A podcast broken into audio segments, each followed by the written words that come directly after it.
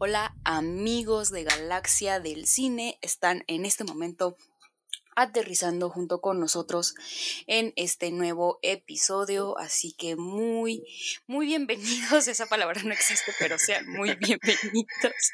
Hola Mauri, ¿cómo estás? ¿Qué tal a todos? Este, como siempre, muchísimas gracias por, por escucharnos, por sintonizarnos. No sé si sintonizarnos está bien dicho en, en un podcast que es grabado como tal.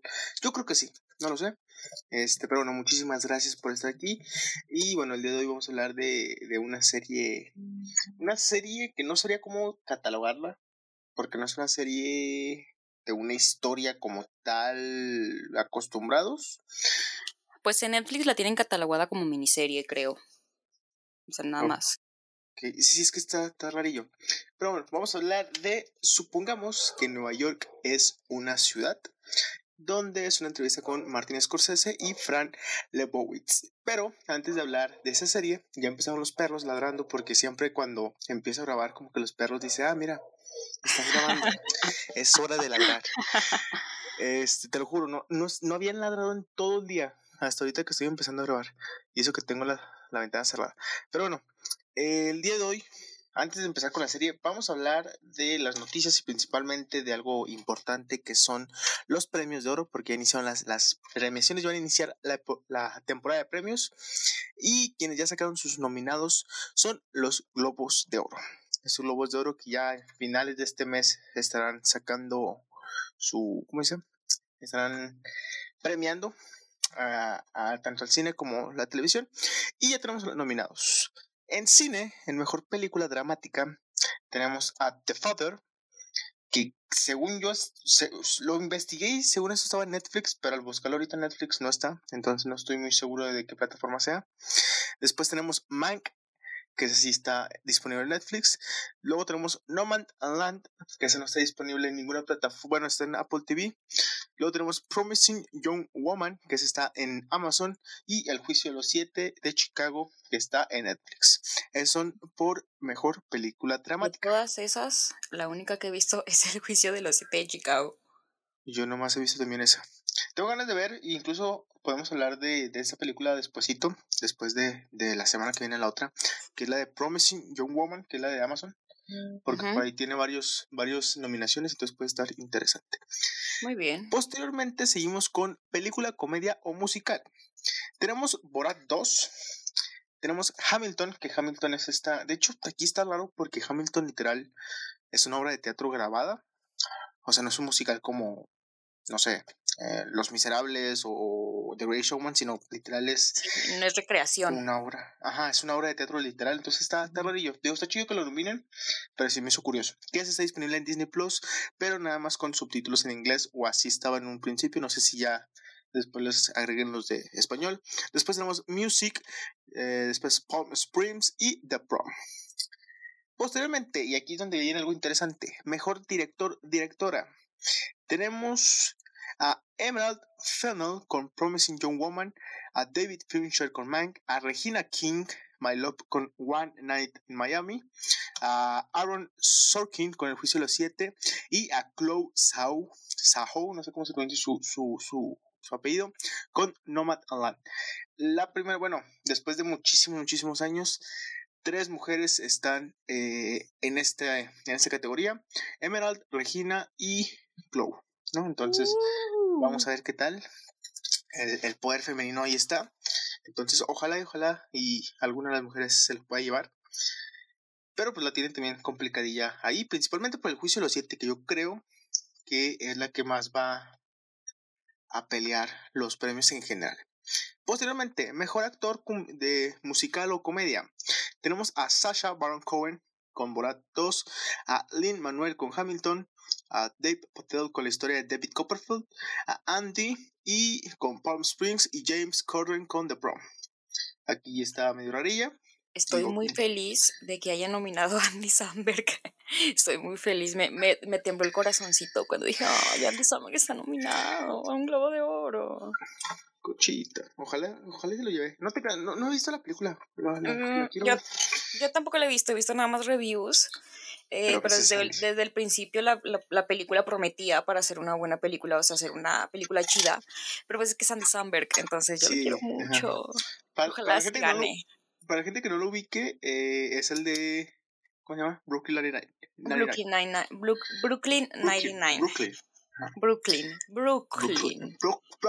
También ha hecho muchas películas. Él, él es mucho de hacer películas de cómicas, de hacer películas de risa. Es como el Adal Ramones de Estados Unidos. Pero pues también uh, está en. Ese es mi hijo, eh, la película, y también estuvo. Hace voces en Hotel Transilvania, ha hecho también otras. En, hizo a creo. También estuvo en Lluvia de Hamburguesas, estuvo pues en todas las de Hotel Transilvania, es que no sé dónde. Batman, ¿no? ¿No es este Lex Luthor? Sí, también. Ajá. También es que estoy tratando de ver qué películas les puedo decir como que para ubicarlo más, o sea, como película 100% taquillera, pero no hay no pues hay muchas. Es, eh, Dice que sale en. Son como niños, pero ¿dónde sale? Yo no me acuerdo. Yo no me acuerdo. A lo mejor será algún papel secundario, así como. No sé, que vayan a la playa y esté ahí y les diga, eh, ¿qué onda? Y hagan un chiste, no sé. A lo mejor, porque no me acuerdo. Honestamente, no, me acuerdo. También son como niños, no es como que la vea a diario. Casi.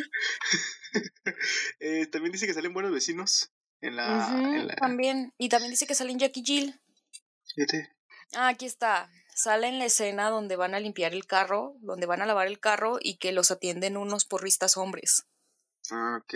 Él, él, él, es este. Él sale ahí. Pero no manches, sale como dos segundos. Pero ahí está. En una toma, en una escena sale, en una escena. Eh, pues ahí está. Y mira, qué bueno que lo nominen. La neta sí tengo, sí tengo ganas de ver su película. Sí es, sí es bonito actor, o sea, sí es buen actor y desde el principio que salió la película la han estado este promocionando. Promocionando mucho y tiene varias nominaciones. Palm Film no es la única nominación que tiene. Ya vimos hace rato que tenía la nominación de mejor película de comedia. Y yo creo que sí es una película que valdría la pena ver. Yo la quiero ver. Siento que tiene la misma paleta de colores que la de Florida. sí, ajá. Ah, ¿Cómo se llama? Eh, Proyecto Florida. Proyecto, Proyecto Florida, ajá. Se siente que tiene como la misma vibra también de esta película, la de Luis Gerardo Méndez, la que fuimos a ver en el Fenacine, ¿te acuerdas? Uh, tiempo compartido. Sí, tiempo compartido, exacto.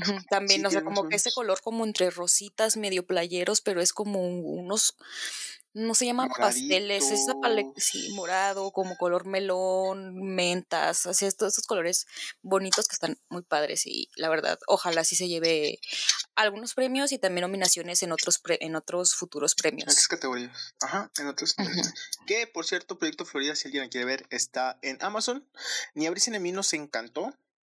Este, es una de mis películas favoritas, te lo juro. A, ver, a mí en un momento me dijiste que no tengo, bueno, a lo mejor fue hace muchos años. Sí, o sea, ya ahorita me gusta mucho, me gusta mucho la paleta de ah, colores y la historia también está muy padre. ¿Qué te iba a decir? No me digas, no me estés mintiendo, porque yo me acuerdo muy... No, pero sí. No, de las primeras veces que la vi sí se me hizo aburrido. Pero sí está muy buena, sí es una de mis, de mis... Ahorita es una de mis pelis favoritas, la veo y lloro. Y, pero al principio me pareció muy aburrida porque es una película muy lenta. De hecho, la tengo la tenía descargada y la pasé a un DVD. no pirateen. Ok, y supongamos que eso no se dijo por futuros eh, trabajos que podemos llegar a tener, no, no piraten. Este, pero mira, mejor pasamos con un dato curioso que creo que el director de fotografía, nomás que ahorita no, no lo tengo a la mano y lo estoy buscando, el director de fotografía, aquí está, es Alexis Sabe, que es de México. Nació en, la Ciudad de México. Entonces, la fotografía es de ahí. Bueno, sigamos con los nominados.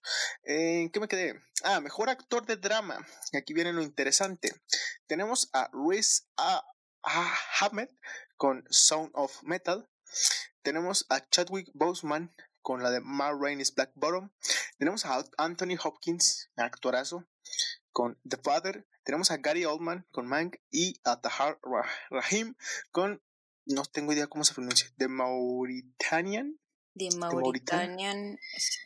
De, Mauritanian. A ver. No sé muy bien cómo se pronuncia, pero bueno. Imagínate, con Chadwick, Anthony y Gary Oldman ya tienes ahí eh, esa tercia perfecta que van a estar eh, compitiendo junto con Riz y con Tahara. ¿Qué es Mauritanian? es una ciudad de Mauritanian. A ver.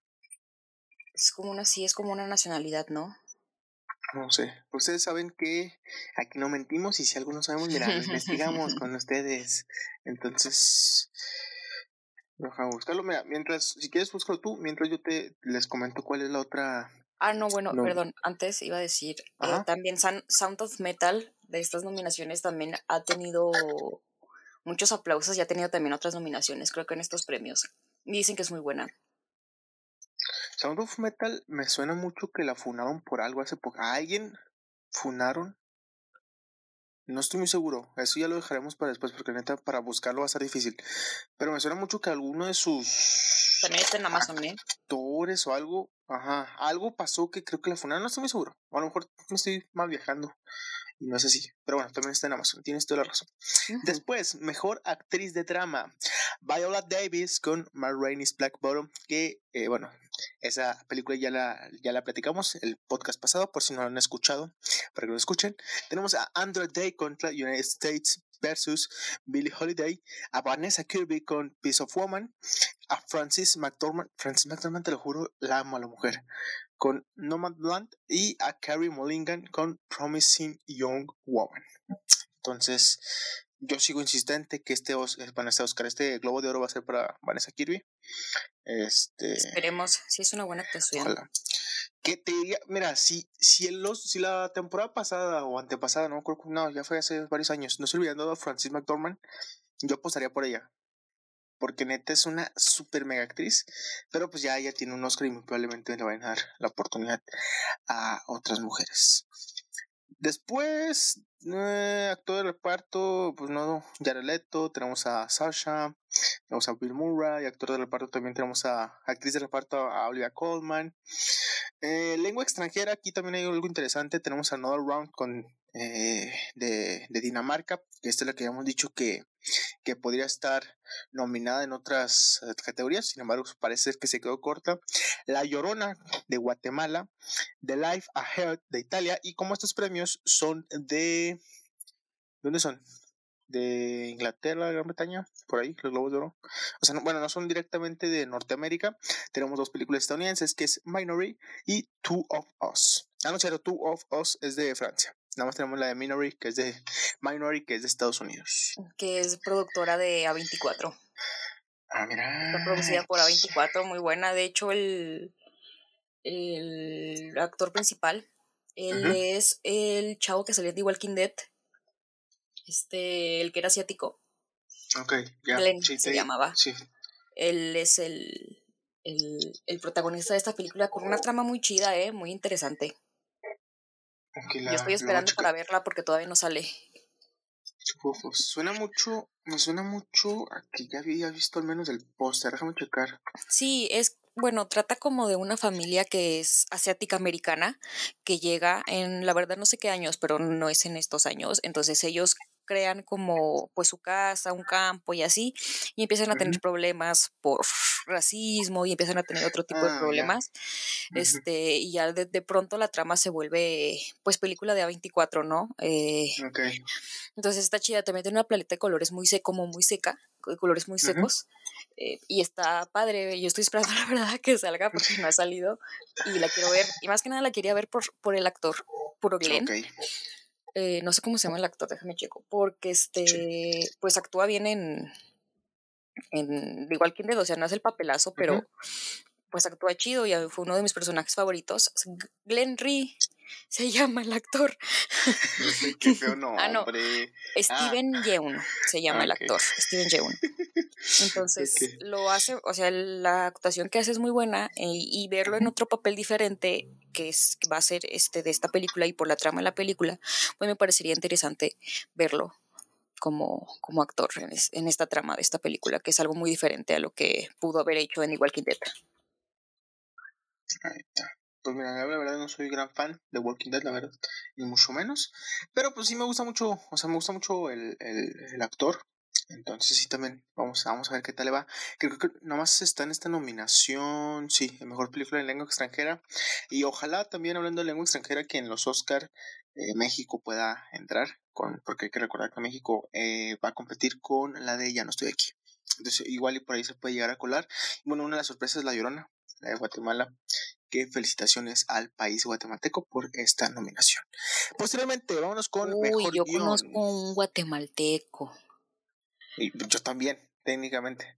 Y es el mismo que tú y yo conocemos, pero no creo que estamos hablando del mismo, sí. Sí, estamos hablando del mismo, claro que sí. Hace rato estábamos hablando de él. ok, no vamos a decir quién porque todo, no, no vamos a ningún comentario al respecto porque todos saben, de los que nos escuchen, si son de la igual, saben de quién hablamos. Punto. Este, vámonos a mejor guion. Promising Young Woman. Tenemos a Mac, El Juicio de los Siete, Chicago, The Father y Nomad Land. Básicamente las mismas que están en mejor película son las que están en mejor guion. Entonces habrá que ver qué tal están estas películas. Digo, eh, al igual que Brisa, nada más hemos visto El Juicio de los Siete, pero ya poco a poco lo vamos a ir poniendo al corriente.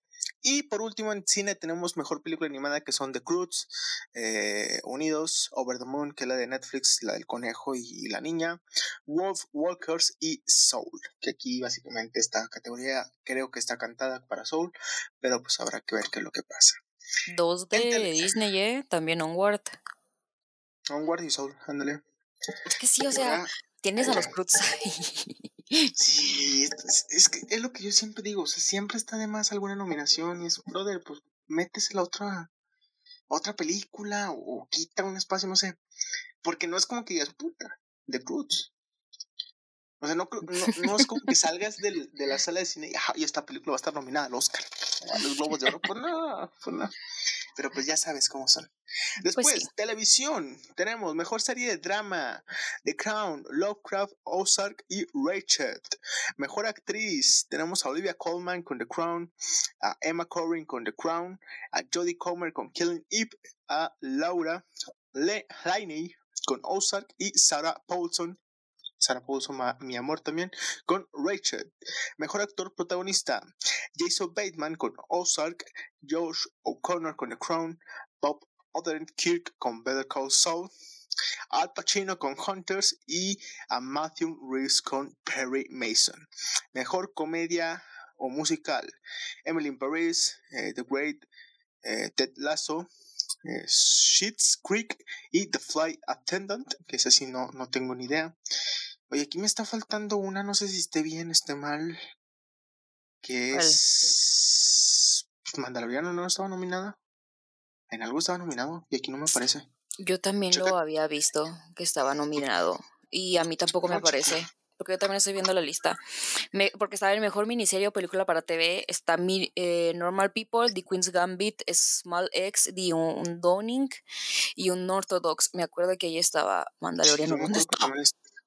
A ver, Mandalorian, mejor serie de drama. Mira, aquí ya, o sea, mm. si lo buscan aparte, está mejor serie de drama. Entonces aquí la lista que estamos leyendo de info, este, está ahí, algo mal está, pero bueno, también de, Mandalorian está como en mejor serie de drama, que bueno, está muy complicado que llegue a ganar, pero mira, que tenga una nominación es para pues mí más que, que suficiente. Está de Queen's Gambit y The Queen's Gambit fue una serie muy buena, también un ortodoxo. Entonces, ¿te imaginas que llegue a ganar? O sea, Lloro. Es... ¡Ay, Baby Yoda recibir el premio! Es, lo que te iba a decir. Me acuerdo que en los Oscar, bueno, en los Oscar hace muchísimo, cuando fueron los primeros Oscar de animación que todos visto este video, sale. Shrek, güey. Shrek, y luego sale. Va a recibirlo. Sabe Jimmy Neutron, y no creo quién era el otro nominado. Shrek fue el primero que salió. Eh, Monster Inc. Estaba Monster Shrek y Jimmy Neutron. ¿Te imaginas que salga Baby Yoda ahí con su premio comiendo su lobito? Sí, por favor. Ojalá. Miren, si quieren rating, si quieren rating, lo van a poner. ajá, lo tienen que poner. Y tampoco es como que estén así. No, no necesitamos rating, porque si necesitan, ¿para qué nos hacemos? Entonces, pues ahí está. Y bueno, mejor déjame ver qué otra nominación es importante que se nos pueda ir. Bueno, mejor actriz en miniserie, película para TV. Tenemos a Kate Blanchett con Miss America, Shahira Haas con Unorthodox, a Daisy Edgar con Normal People, a Nicole Kidman con The Undine y Anna Taylor Joy, que, que, prácticamente yo creo que para ella se va a ir el premio con The Queen's Gambit. Entonces, ahí está. Digo, nos faltan más nominaciones, pero dentro de las más importantes, pues serían serían básicamente esas. Tenemos a muchísimas personas más. Tenemos a Elena Boham Carter nominada como mejor actriz secundaria, este, bueno, actriz de reparto. Tenemos a Eugene, tenemos a Catherine O'Hara, a Kaylee Coco, este, Lily Collins, etcétera, etcétera, etcétera. Entonces, digo, una, son unos lista bastante interesante y pues ya habrá que ver qué tal les va a los Globos de Oro, qué tal les va a los nominadas y a las nominadas. Bueno, los Globos de Oro eh, 2021 este año se van a hacer, eh, les digo qué día sale, son mm, mm, próximo 28 de febrero. Entonces básicamente ya estamos a, a, nada. Y recordarles que los Oscar, que generalmente son en febrero, pues se movieron para abril. Ahorita les digo exactamente qué día, pero se movieron para, para abril, 25 de abril. Entonces, pues ahí está. Así nos vamos a ir. Esos son los nominados y con eso cerramos las noticias. No sé si algo quieras agregar con, con esto. Mucho Netflix, era de esperarse. Sí, totalmente. Está bien. Está, no me quejo, nada más pues. Dicho, es lo que te iba a decir. Creo, digo, es la primera vez que lo bueno, que los Globos de Oro principalmente, yo, yo me estoy refiriendo a los Oscar porque son los máximos referentes, ¿no? Nos, gusta o no nos gusta. Los Oscar es la primera vez que ellos dicen cualquier película que no haya sido estrenada en cines puede estar nominada. Que muy probablemente si después, en unos años más, se compone ya bien todo esto del cine, va a ser interesante si siguen con esta regla. Porque si siguen con esta regla, que puede ser probable que sí, pues cuidado con Netflix y cuidado con Amazon y cuidado con HBO que poco a poco va a empezar otra vez a HBO que va a tomar muchísima fuerza y yo creo que va a ser referente. Apple TV está empezando a subir películas también y está empezando a producir. Apple, que de hecho, ¿sabes qué pasó con Apple TV? ¿Qué? Compró la película de Eugenio Derbez que salió hace poquito, ahorita te digo cómo se llama, y la compró por una cantidad sumamente estúpida. muy bajo o muy alto. No, muy, muy, muy alto. Eugenio Derbez, películas, déjame buscarla. A ver, Eugenio Derbez, películas. Con la película donde actuó cuatro, Coda, se llama la película. Que dicen que está buena, que es un refrito de alguna otra película que no recuerdo cómo se llama, pero la película se llama Coda, que estuvo y ganó en los Sundance, que de hecho le está yendo muy bien a Eugenio Derbez, pero sí, cuando ves la cantidad por la que la compró Apple TV, dices, a la madre. Eh, aquí está, Coda, la película que ha robado, que le ha robado a Amazon. Eh, pero ¿cuánto cuesta? A ver. A ver, ¿cuánto le costaron? Tres picafresas. No, no hice, no, no, no, ahora no lo encuentro, pero sí, se los juro que costó muchísimo, muchísimo, o sea, lo pagaron por muchísimo, muchísimo dinero. Entonces, pero bueno, es de Apple, aunque se dice por ahí que no va a ser exclusiva de ellos. Ya sabes cómo está este rollo. Pero bueno, no, no tengo ya la cifra. Este. Demonios. Pero está. La compraron por una gran cantidad. Imagínense que es una gran cantidad. Estamos hablando de millones de dólares. No, no recuerdo. Pero bueno. Entonces, pues así. Están las series. Aquí están las películas, las series. Y un parte aguas de lo que puede llegar a ver en las nominaciones de los premios Oscar. Entonces, bueno, les reiteramos las. ¿nos puedes, ¿Tienes ahí la lista para que nos digas las mejores películas de drama? ya la quité, la acabo de quitar justo déjale, en este déjale, yo ya la tengo, ya la tengo. Les reiteramos, mejor película. The Father, Man, eh, Mank, No Man Land, Promising Young Woman y El Juicio de los Siete. Casi todas de Netflix, a excepción de una que es de Amazon, que es Promising Young Woman, y No Man Land, que no sé, creo que está en Apple TV. Entonces ahí están las películas que muy probablemente puedan repetir en combinaciones en los premios Oscar. Y ahora sí, cerrando con este tema, vámonos con la serie de supongamos que Nueva York es una ciudad que a excepción de como estamos acostumbrados aquí no va a ser con spoilers sin spoilers porque pues no puede ser spoiler de esta serie porque nos habla sobre la vida de Fran Lebowitz que para la gente que no lo conoce que probablemente mucha gente no lo va a conocer porque pues aquí en México sobre todo no es tan tan conocida Fran Lebowitz es una escritora Es una humorista que prácticamente toda su vida ha vivido en Nueva York y ha hecho varias cosas importantes, varias cosas interesantes, haber escrito en varios periódicos sobre películas y también trabajó con Andy Warhol, que eh, gracias a ello estuvo escribiendo en algún algún periódico que de hecho ella menciona que ni Andy Warhol le cae bien a Andy, ni digo, Andy Warhol no le cae bien a, Fran, ni Fran a, Andy Warhol. Mucha historia tiene la muchacha esta, ¿eh? Sí, muy guapa, ¿eh? Muy guapa. Muy guapa, muy guapa. Muy guapa. Muy, conservada, diría mi abuelita. Ándale, es eso. Digo, no sé cuántos años tenga actual, pero dices, madre mía. Pues nació en el 50, nació exactamente en el 50 en Nueva Jersey, entonces son 60, 70, 80, 90, 2000, 2010, 2020, tiene 70 años. Ok, dije, no, tiene 90 años. Estoy este contando los años. ya la madre, 90. Este, y también de joven estaba muy, muy, muy, muy bonita. Sí, bueno, por si, perdón, por si quieren terminar de reconocerla, ella interpretó a la jueza Janice Goldberg en la serie de La Ley y el Orden. Y, eh, y también jueza en la de Martínez Scorsese, la de El de Wall Street. Ajá, sí, también. Entonces, pues es ella, ¿no? Básicamente es una serie de siete capítulos donde lo interesante de ella es su forma de hablar porque no tiene, o sea, no se limita y puede hablarte de muchísimos temas.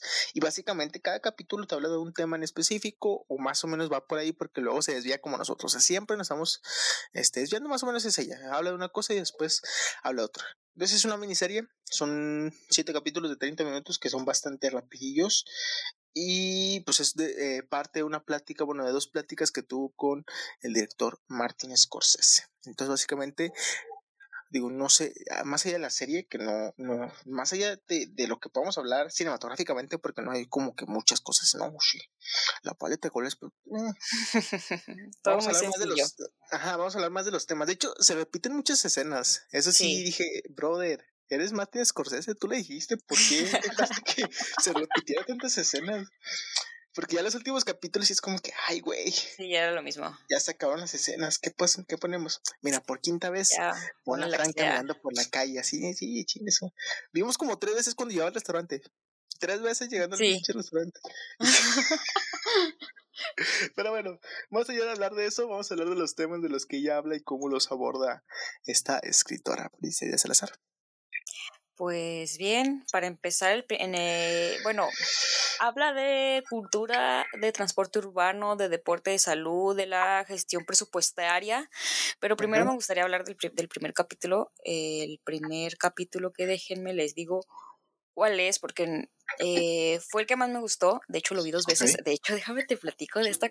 Ya, saben que este, podcast es una plática de café entre aquí dos personas chismosas. Entonces. ¿qué pasó? he visto ese capítulo como tres veces, pero el primero, la primera vez lo vi con una persona que tú conoces y con esa, esa persona antes le daba muchos likes a nuestra cuenta de Cine Garage. Oh my god, ¿Por, y que siempre hablábamos de él y siempre decíamos, ah, ya le dio like otra vez. ¿Te acuerdas de quién? Sí, sí, no sé, no sé, la verdad, pero si nos escucha, un saludo, un saludo cordial. Eso, eso me da más preguntas que ya después fuera de, de haré. Pero bueno, pues sigue.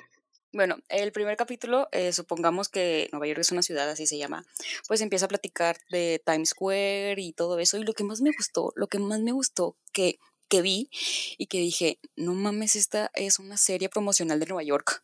O sea, ya no necesita, Nueva York no necesita comerciales de esos los que pasan de Coahuila. Nueva York no lo necesita porque tiene estas series. O sea, a mí me dieron ganas de visitar Nueva York solamente porque vi que en las calles había muchas placas. Porque ahí sale Fran platicando que ella, se, ella es una de las únicas personas que se para a leer las placas que hay en el piso de Nueva York y ahí pasan imágenes de un chingo de placas y a mí me gustan mucho las placas. Yo sí yo también me detengo, en Parras hay muchas y no manches, en esta esquina en 1910 vivió una señora que se llamaba María Antonieta. ¡Wow! A mí me maman las placas y desde ahí dije, quiero ir a Nueva York. Porque por, por esas placas, aparte porque no son placas como las de aquí que te digo que platican la historia de la casa que está ahí. Hay muchas placas con muchas citas de, de eh, de escritores, de libros. frases y también historias de las ciudades o gente que hizo cosas ahí. Y está bien padre porque pues conoces del lugar y conoces de la ciudad sin pagar un museo. O sea, es un beneficio gratis que te da la ciudad para que conozcas más culturalmente de ella y eso es algo muy importante en una ciudad porque es algo que está haciendo la ciudad lo que es y la verdad está muy padre. Eres la primera persona que conozco que dice quiero ir a Nueva York por las placas. Por las placas. claro. En, en, Guadalajara también hay muchas. te acuerdas que me detenía a leerlas? Mi pana, no. Mira, en Guadalajara pasan muchas cosas. Este, cosas interesantes. No, pero en Guadalajara también hay muchas. Digo, sí, estábamos, o sea, nuestro hotel estaba en el centro, así que muy probablemente sí, sí había muchas, muchas plaquitas. Ya cuando vayamos otra vez a Guadalajara ya me, me dices, sí, Le pones atención al piso. Todo chinche y ahí viendo en el piso. Este, ¿de qué vamos a hablar el primer capítulo? Porque la neta no. O sea, yo tengo anotaciones ah. así, pero no, no recuerdo si... Ah, pues habla de Times Square, de que una de las frases que a mí más me marcó que ella explicó fue que ir a Times Square es como un camino de nunca acabar, porque empiezas, o sea, a mí me pasa eso, por ejemplo, aquí en La Morelos, de que voy a la Colón, pero si me voy primero por esta calle para ver el restaurante que está a este lado, no, Simón, y luego caminas la cuadra. Luego, mm, en vez de cortar por aquí, yo creo que doy la vuelta a la Alameda y luego ya me regreso acá por la Bravo, no, Simón, y luego ya, ya cuando estás en la Bravo, mira, en esta tienda, a la otra cuadra, está, hay una tienda donde venden libros usados, yo creo llego y luego ya doy la vuelta por la otra cuadra y así te vas, güey, y así te vas dando la vuelta y hasta que ya no llegas a donde quieras llegar y eso es lo que ella platica que pasa cuando vas a Times Square, que te vas por esta calle, por esta calle, por esta calle, por esta calle, por esta calle y ya terminan llegando al teatro muy tarde. ¿Sabes dónde pasa mucho eso? ¿Dónde? En, Guanajuato. Sí, también. Sí, o sea, en cualquier así ciudad yo creo que quieres ir a ver y ver y ver y ver y más en un lugar como Times Square donde son cuadras y cuadras y cuadras de tiendas y de restaurantes y de museos y de placas. Ajá. Pues, pues es muy interesante. Pues básicamente ese primer capítulo es lo que hace, o sea, quejarse del metro, quejarse de todo eso. Y fíjate que aquí quiero destacar el comentario de la persona que te digo con la que vi este primer episodio.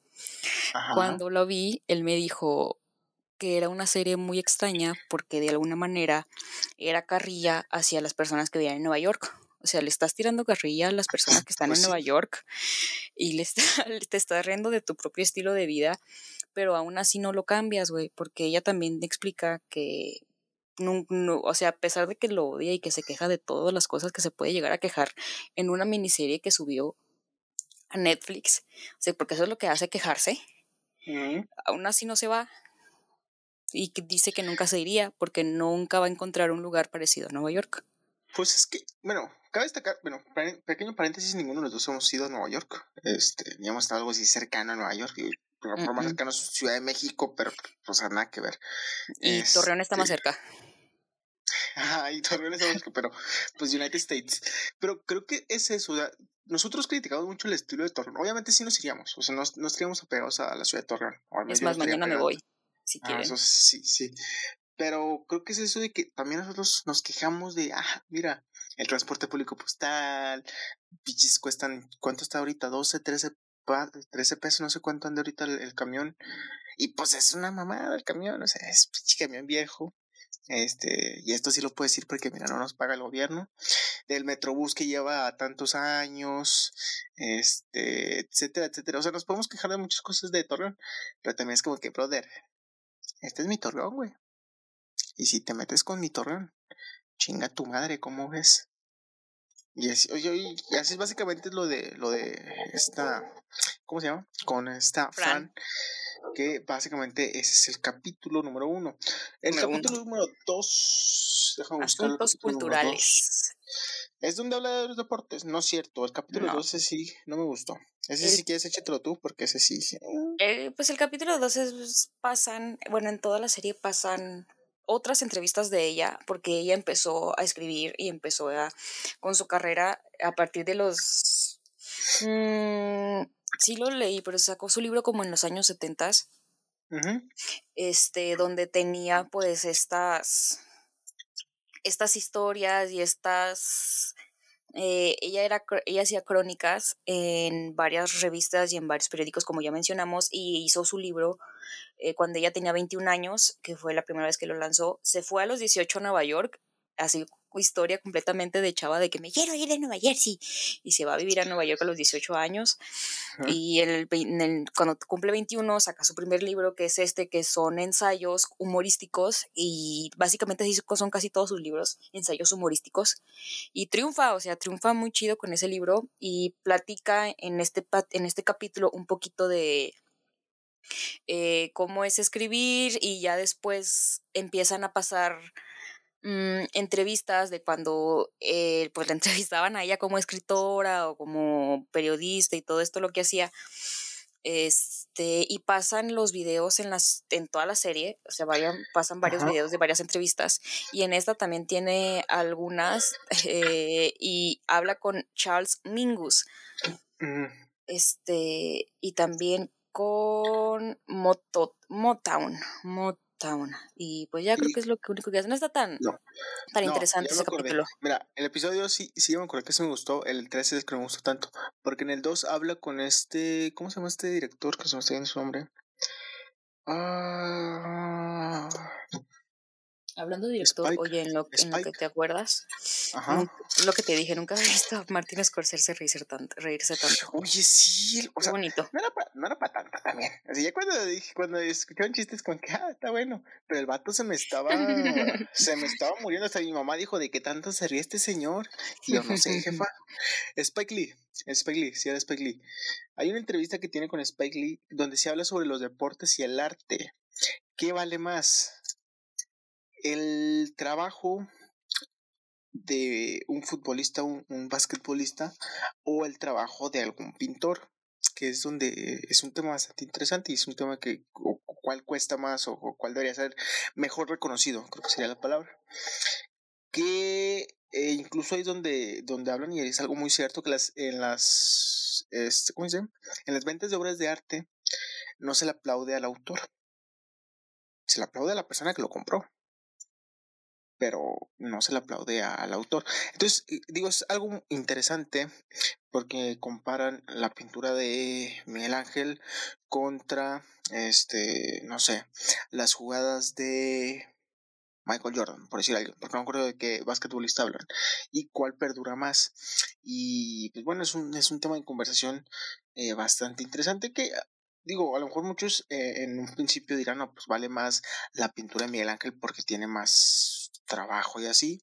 Sin embargo, también aquí sí quería recalcar el hecho de que pues un, deportista pues también tiene su, su mérito, digo, no, no son comparables ni mucho menos uno con otro, pero sí también a lo mejor sería, es interesante a lo mejor en la actualidad eh, que alguien te pueda reconocer, hablando de persona más joven, la jugada de tal futbolista a la pintura de tal pintor, ¿no? Entonces, si ponemos alguna obra de Miguel Ángel, muy probablemente muchas personas jóvenes y personas en general, o sea, de todas las edades, no pueden reconocer al, al pintor. Pero si le ponemos alguna jugada de Maradona, la van a reconocer más fácil.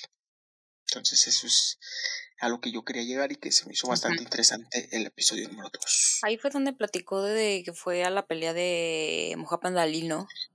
No, ese fue en otro, pero también lo ah. podemos asociar un poquito. Que fue a la pelea de Mohamed Ali, una de sus más famosas, pero que ella básicamente fue por la ropa. Por su mor y por su morrita. una amiga suya ah, le invitó. Se nos una amiga suya le invitó. Y que ella decía que, que no le gustaban, o sea, que ella dice que no le gustan los deportes, pero fue a una de las peleas más importantes de la historia. Estuvo ahí. Y el único problema es de que hubo una pelea. De hecho, Mira, un, dato curioso que no hemos dicho de Fran Lebowitz. Ella es abiertamente lesbiana. Y algo, digo, un poquito de, humor que ella pone, y es de que de las pocas cosas que buenas que tienen las personas de la comunidad LGBT, para ella es de que no se puedan casar, porque pues el casarse arruina un matrimonio, es lo que ella comenta. Y algo interesante que ella dice también es de que la comunidad LGBT pelea mucho por el poder casarse y el entrar al ejército y ella no entiende por qué si están totalmente ligadas a lo contrario a la libertad, ¿no? Es lo que ella dice. Que bueno, un poquito de humor y también un poquito de verdad en la cuestión de, del ejército. Siempre, ¿eh? Y, y con todos los episodios, siempre hace esas pequeñas anotaciones de que te voy a hacer reír, güey, pero también te voy a hacer pensar. Pensar, ajá. Sí, es, es, muy buena, es muy, muy buena.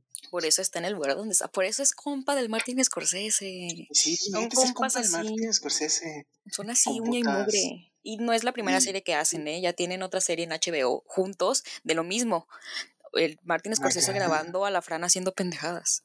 Qué buena amistad, ¿eh? Qué buena amistad. Así somos tú y yo, ¿eh? Sí, algún día te voy a grabar. Sí, güey, vamos a grabar. Claro que yes, yo nada más diciendo puras babosadas y bebiendo. que ella se compró, digo, no, no, Brisa. Esta Fran se compró una mega super casa, nomás, para poner sus libros. No por otra cosa, para poner sus libros. Yo quiero ser esa señora. yo no y nomás pone libros. Y creo que en el último capítulo sale, creo que es su biblioteca. Yo creo que es su biblioteca personal. Que son estantes y estantes y estantes de libros. dijo alguna cantidad, diez mil libros tenía, no tengo ni idea. Pero tiene muchísimos libros. Y, haciendo comparación.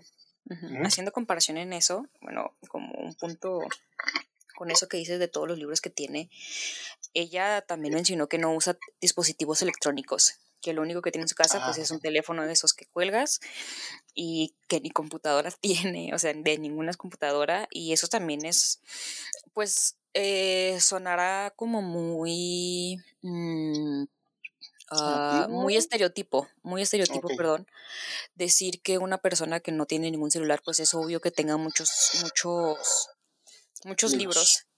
Eh, pero pues yo creo que es también un poco real, ¿no? O sea, ella de hecho, sí hace muchas, muchas citas y eso también hace que sea una persona súper inteligente y que pues se acuerda de un chorro de cosas.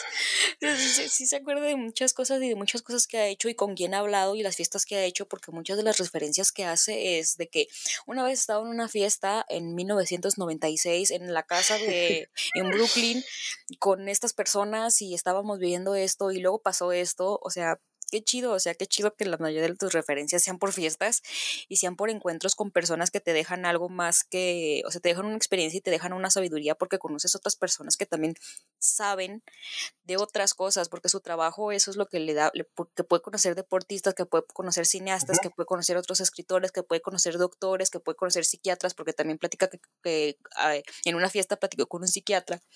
Y qué chido porque pues eso es lo que ha generado que ella sea así y por eso es muy conocida en Estados Unidos porque también hace obras, o sea, va a las ciudades con sus monólogos y está chido, la verdad que chido, que es chido ser famoso por eso.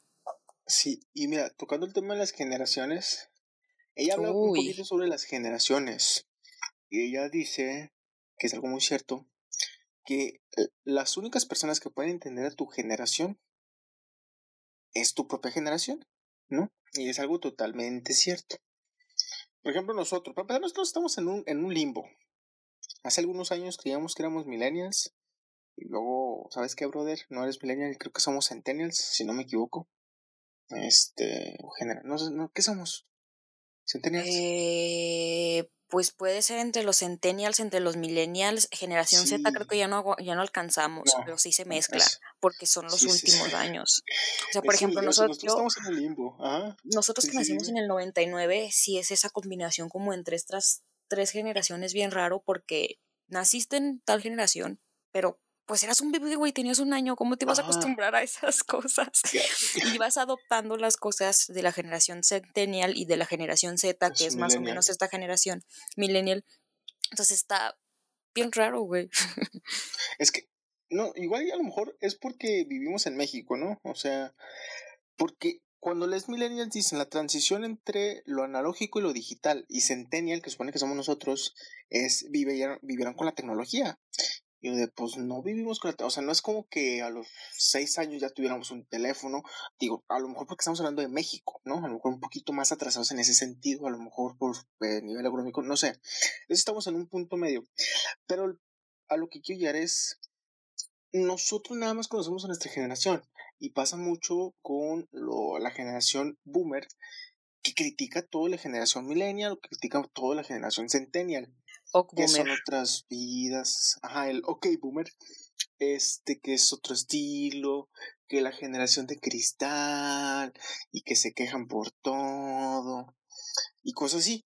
Que digo, cada generación tendrá lo suyo y cada generación este pues, se va a entender nada más con, con sus personas. Obviamente, pues está chido el conocer otras opiniones, el poder entender a otras generaciones, pero pues no va a ser lo mismo, ya son otros ritmos y es otro, otro pensamiento que se va teniendo eh, generación en generación. Y algo que, que Fran dice, y es que los niños que ahora nacen con tecnología, con la tablet, con el teléfono en la mano, obviamente van a ser diferentes, pero no se sabe aún si van a ser un buen cambio, entre comillas, o un mal cambio.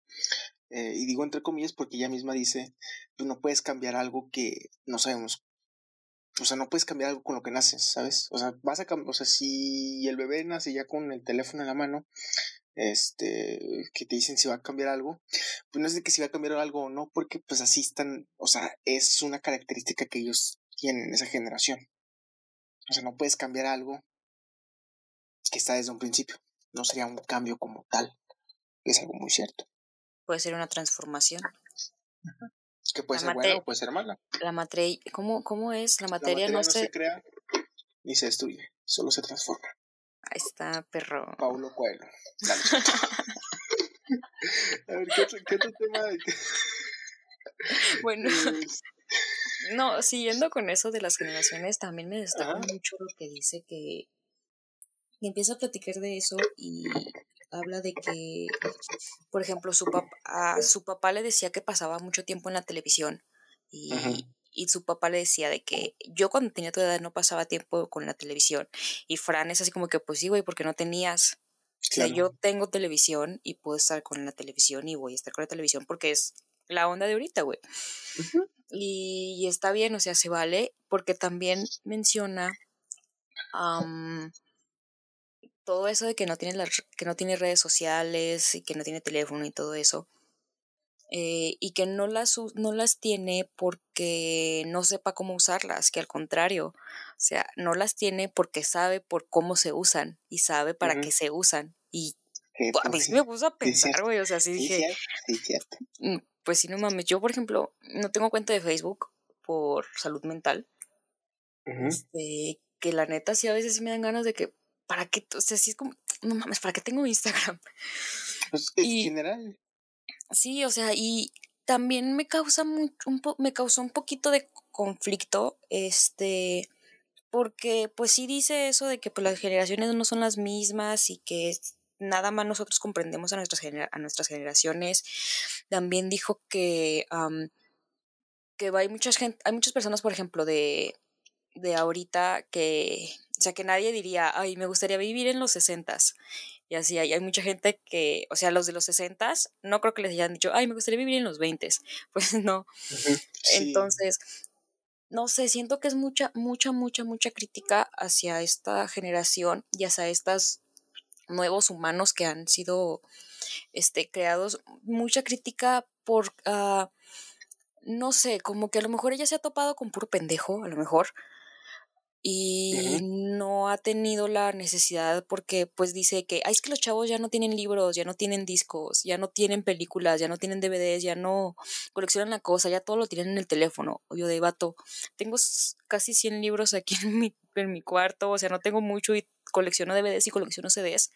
O sea, siento sí. que tienen, es, o sea, todos los, perdón, pero la mayoría de la gente adulta tiene ese pensamiento de que todos somos iguales y que todos los vatos y que todos los jóvenes estamos idiotas. Y la neta no, o sea, también hay muchos chavos que también pues, coleccionamos libros, coleccionamos películas y está chido, pero también ese mismo pensamiento hace que te cierres y que te cierres y de que no quiero conocer a un joven porque yo sé cómo va a ser. Y siento que Fran es ese tipo de persona. Sí, sí, mira, Fran odia, o sea, Fran entre comillas odia a la gente y creo que lo dice, o sea, no, o sea, no le gusta estar con, con gente en general, ¿no? O sea, en general. Creo que se habla de los jóvenes y es como que los jóvenes, pues X, digo, amo a los niños, lo cual es raro que, que los niños, este, y no sé, o sea, para empezar, o sea, en la actualidad el, no, el teléfono es indispensable, ¿no? Ya, ya no estamos ahorita, nos vamos a viajar un poquito, Pero pues el teléfono hoy en día es indispensable. Les guste o no, les gusta a la gente o no. O sea, sabiendo lo que conlleva en la cuestión de redes sociales ahorita son indispensables y las redes sociales tienen sus puntos favorables como nosotros. O sea, básicamente, o sea, para empezar nosotros estamos en Spotify, ¿no? Una plataforma. Si no tuviéramos internet, si no tuviéramos teléfono, pues no, pues no estaríamos hablándole. Y no, o sea, no es como que vayas a llegar a una estación de radio, oye, ¿qué crees? Quiero hablar de pendejadas de cine, ¿cómo ves? ¿Me aceptas o no? Pues no, aquí es como que, brother, tienes una idea, pues tú tienes la oportunidad de hacerla. Y que aplica prácticamente todo. Cine también, si alguien tiene un cortometraje, pues lo lanza en Facebook, lo lanza en plataformas de, de así, ese estilo. Tiene sus partes negativas con la cuestión de pues, la privacidad. Básicamente no tienes privacidad en una red social, porque todo lo tiene Facebook, todo lo tiene Twitter, todo lo tiene Instagram, que es de Facebook. Y tiene sus ventajas, por ejemplo, los libros.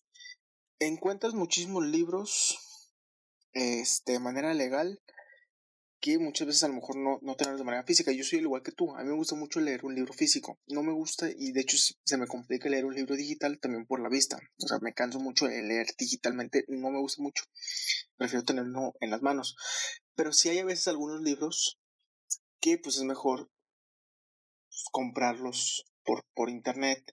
Y la música pues también, claro que preferiría tener el, el el disco, tener el, vinil y todo eso, lo que tú quieras. Pero pues también es esa facilidad de tenerlo a la mano. Este, porque también creo que muchas veces la, las generaciones eh, criticamos mucho el uso del internet, tenemos mucho el uso del teléfono celular, cuando al final de cuentas, y curiosamente mucha gente que critica el uso del celular, critica las redes sociales, lo critica en una red social, ¿sabes? Entonces, digo, son sus pros y sus contras, Digo, totalmente también estoy de acuerdo. Este, generaciones, gente pendeja va a ver tanto boomers como millennials, como centennials, pues en todos. Este, pero sí fomentar el, la lectura, porque aquí en México nos mamamos con la lectura y no leemos. O sea, al mexicano promedio no le gusta leer, ¿no? Punto. Lo cual eso es un error. Eso es un error totalmente. Que aquí podemos entrar con, el, con la frase que dice que es una de sus frases mamalonas, que es Piensa antes de hablar. Lee antes de pensar.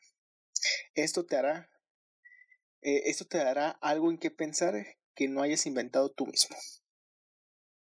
Esa es la, frase. Que es totalmente cierto.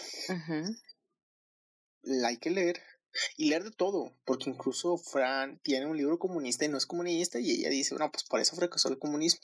Está bien leer de todo tipo de libros porque también, a veces ahí me incluyo yo también, estamos de mamadores con los libros y no, es un libro, no mames, es basura, güey. Pero sí, mira, es un libro, al final de cuentas, ¿no? Y libros, obviamente hay de diferentes tipos de libros, pero lo importante es, y a lo mejor algún mensaje con el que se puedan quedar, lean, ¿no? Hay que leer, hay que leer, leer, leer, leer. leer. Leer. No se dice leer, se dice leer. Este, y de todo tipo, de todo, de todo, todo tipo. O sea, en mi caso tengo libros de ciencia ficción, tengo distópicos, tengo utópicos, libros juveniles, de romance, clásicos, tengo de política, de izquierda, de derecha, libros de terror, etcétera, etcétera, etcétera. Ah, y yo también. ¿Cuáles tienes de terror? Eh, tenía IT, pero se quedó en una universidad y lo perdí. ok. Y tengo uno que se llama, no puedo saber el nombre porque tengo la luz apagada la cámara. Mm, Legend también, este, un hotel en Hollywood también muy bueno. Este, y pues ya, yo también tengo así de políticas, tengo de, de la, mayoría, la mayoría de las cosas que tengo, la verdad, yo soy una persona súper dramática y de, román de romance, de romance, así que la mayoría de los libros que tengo son de, de ese tipo. Pero pues también tengo, adivina cuál, el libro Troll, hermano. No, una pieza. No, está bien, está bien, o sea, eso es lo que vamos, o sea. o sea, la gente si quiere leer eso, léalo. Si quieren leer que huele con Jordi Rosado, miren, chútenselo. Chútenselo, está bien, léalo. Este, y poco a poco vamos a tratar de leer más, ¿no? Uh, quédense con ese mensaje, hay que tratar de leer este, y de todo tipo, y que la gente no les diga y que no les dé pena al decir que yo leo este libro y aparte está chido porque luego creas un tema de conversación con gente que ya leyó este libro. Este, obviamente va a haber, es más posible que te encuentres un foro de discusión de algún libro juvenil, ¿no? Que, este, no sé, Jordi Rosado, o un libro de política, pues va a estar más cabrón que, que encuentres a alguien que haya leído que haga un foro de discusión como tal.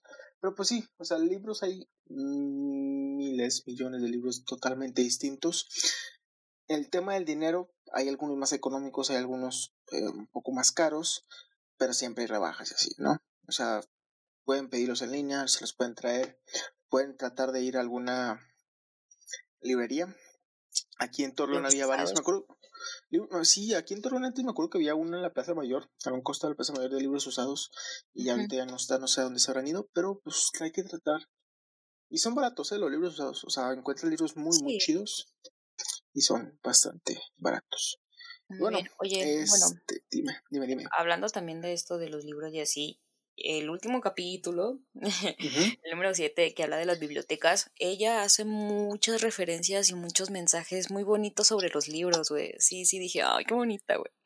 Porque, pues, habla de que ella nunca se, nunca se deshace, deshacería, nunca se va a deshacer de un libro, porque, pues, es un libro, es como si tuviera alma, es como si estuvieras tirando a un ser humano.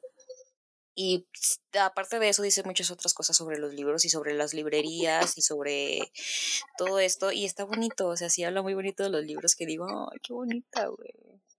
De mi corazón.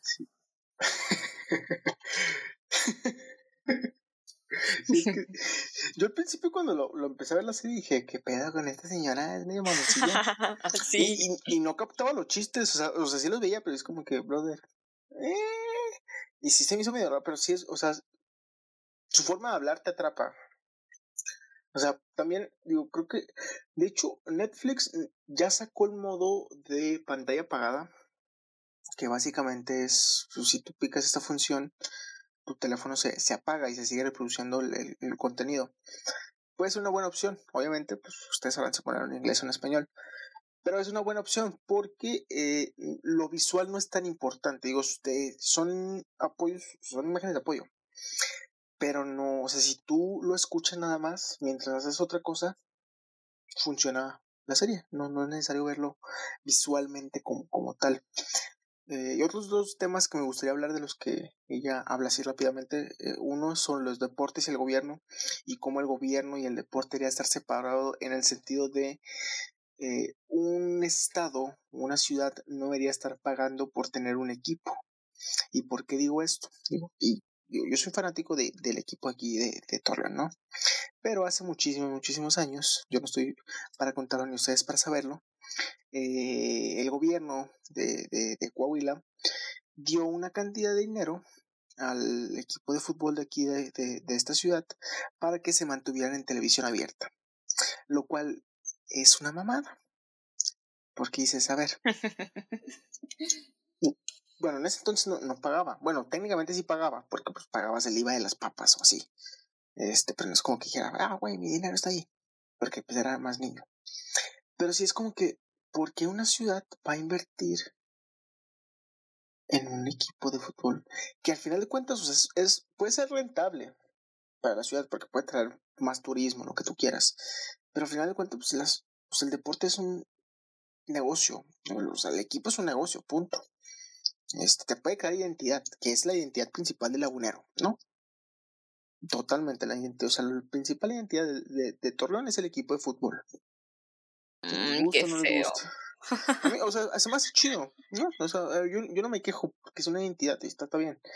Pero ya cuando metes al gobierno y ya cuando el gobierno te va dando dinero para pues esos incentivos sí está medio, medio raro. Y la otra, el otro tema es el de salud, pero más que el de salud son cómo vamos cambiando ideas y cómo las vamos implementando esas ideas. Ella hablaba sobre las, las golosinas, que antes eh, las golosinas eran malas nada más para los dientes y después hoy en día pues, las golosinas sabemos que son malas para la salud en general.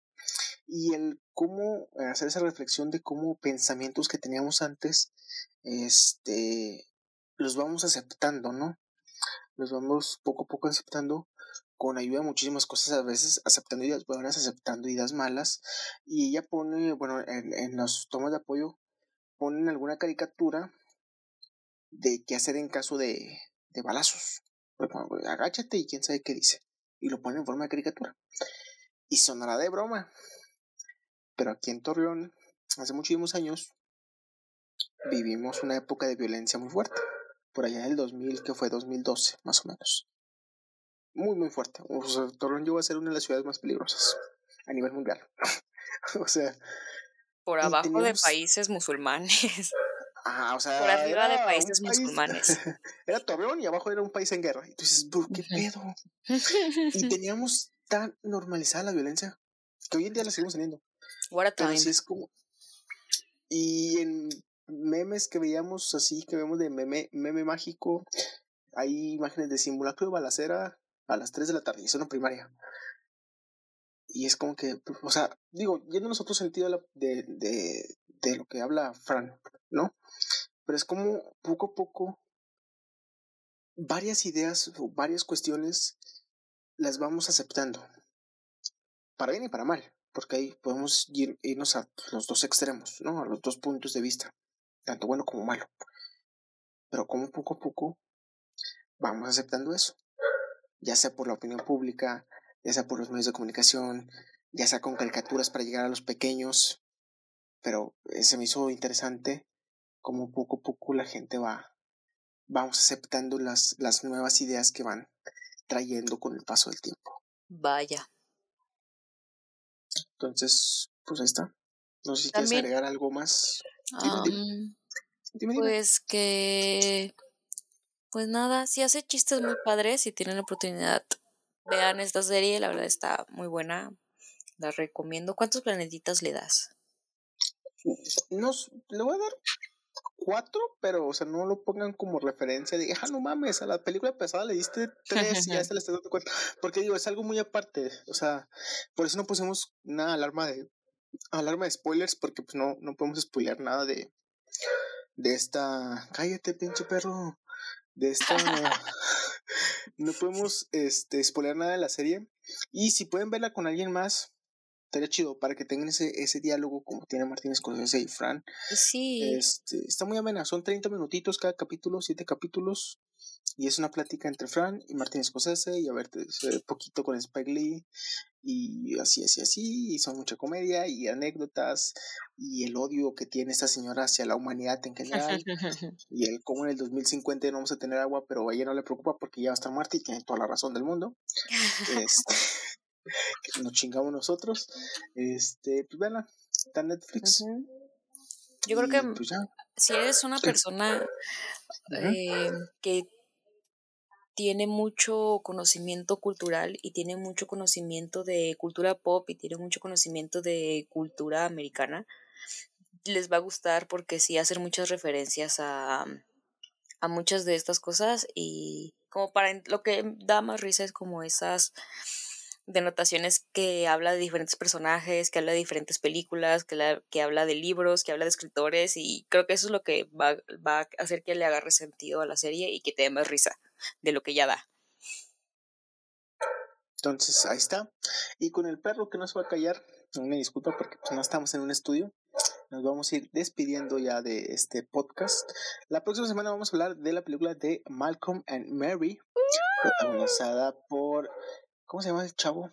Por este John Washington y obviamente por Zendaya. Una película bastante interesante, ya estaremos platicando de ella. Y eh, está, tiene sus puntos interesantes. Veanla, está en Netflix para que la gente lo quiera ver. Resumida cuenta, bueno, de lo que trata esta película es un cineasta y su novia que regresan a casa después del estreno de su película, ¿no? Hay tensiones, hay peleas, hay momentos que te van a decir, uh, se mamó, se mamó. Este, no la vean con sus jefes porque tiene escenas no sexosas en el sentido gráficamente, pero pues no las vean, no la vean con sus jefes, ¿no? Este, y si te parece bien también de esta semana la otra, sea, hablamos de la siguiente semana de Malcolm y después de esa semana hablamos de Promising Young Woman de Amazon Prime. Muy bien. ya para ya cambiarle, ya cambiarle, por eso sí, ya nos vamos a Amazon, ya nos vamos a Amazon, ya chingue su madre. Y después de la tercera semana vamos a hablar de Apple TV. ¿Cómo ya, ya que va a salir Cherry, va a salir Cherry en Apple TV. La película nueva de Tom Holland y también va a salir un documental de Billie Eilish el 26 de febrero. que por cierto, yo vi una foto de Tom Holland sin pantalones, ¿eh? que él subió a sus redes sociales antes de que me digan, ah. antes de que me digan algo de que es que no, yo lo vi, él la subió. Sin pantalones y con traje. Ajá. Entonces, para que no me digan que de dónde la saqué, no, la subió a sus redes sociales, la subió a su Instagram. Si la sube a su Instagram por su voluntad, yo lo puedo sabrosear, ¿no? Eso es lo que voy a decir. Este, pues ya, eso es todo. Muchas gracias amigos por escuchar este podcast de estas personas platicando. Ya echamos el chismecito también. Y pues nada, si quieren que les digamos quién es este personaje, pues este, no les vamos a decir. Ya si les digo. Mire, mándeme un tweet a... ¿Cuál es mi Twitter? Ni me acuerdo cuál es mi Twitter. Arroba, arroba este Mauri Hernández. Algo ¿Te crees? No sé. Esto les digo. Arroba amorihz-m, porque el HZ ya estaba ocupado. Entonces, repito, arroba amorihz-m. Si me mandan un tweet, yo se los digo. Chingue su no, no es cierto. Está bien. Este, pero sí, sígueme. Este, digo cosas sats. Generalmente mis publicaciones son sats. Y pues, a Salazar, tu Twitter, tu Twitter. Eh, arroba Brits y yo sí pongo cosas de cine, yo sí pongo cosas de cine. yo lo diría, ¿no? Sí. Pues muy bien, muchas gracias de nuevo por acompañarnos. Cosas, de cine, cosas de cine es así. O sea, sí pongo de vez en cuando, pero también pongo mis mensadas de vez en cuando. Mira, déjate, leo, sí, mi último tweet. Tuyo, tuyo, tuyo, que no lo tuiteaste a nadie, fue por primera vez en mi vida le estoy poniendo atención a un Super Bowl. Y el último tuiteado es, no me busques con otras personas, no me vas a encontrar. Y tú pusiste, esa es la idea precisamente. Pues sí, claro que yes. Y tengo, me encanta leerme porque yo siempre tengo la razón, güey. Eh, a veces, a veces, a veces. Es estoy jugando. A veces, a veces que sí te mamas. Y luego también pones el primer spoiler que vea de WandaVision, soltaré vergazos, no es, no es un aviso, es amenaza, ¿no? Amenaza.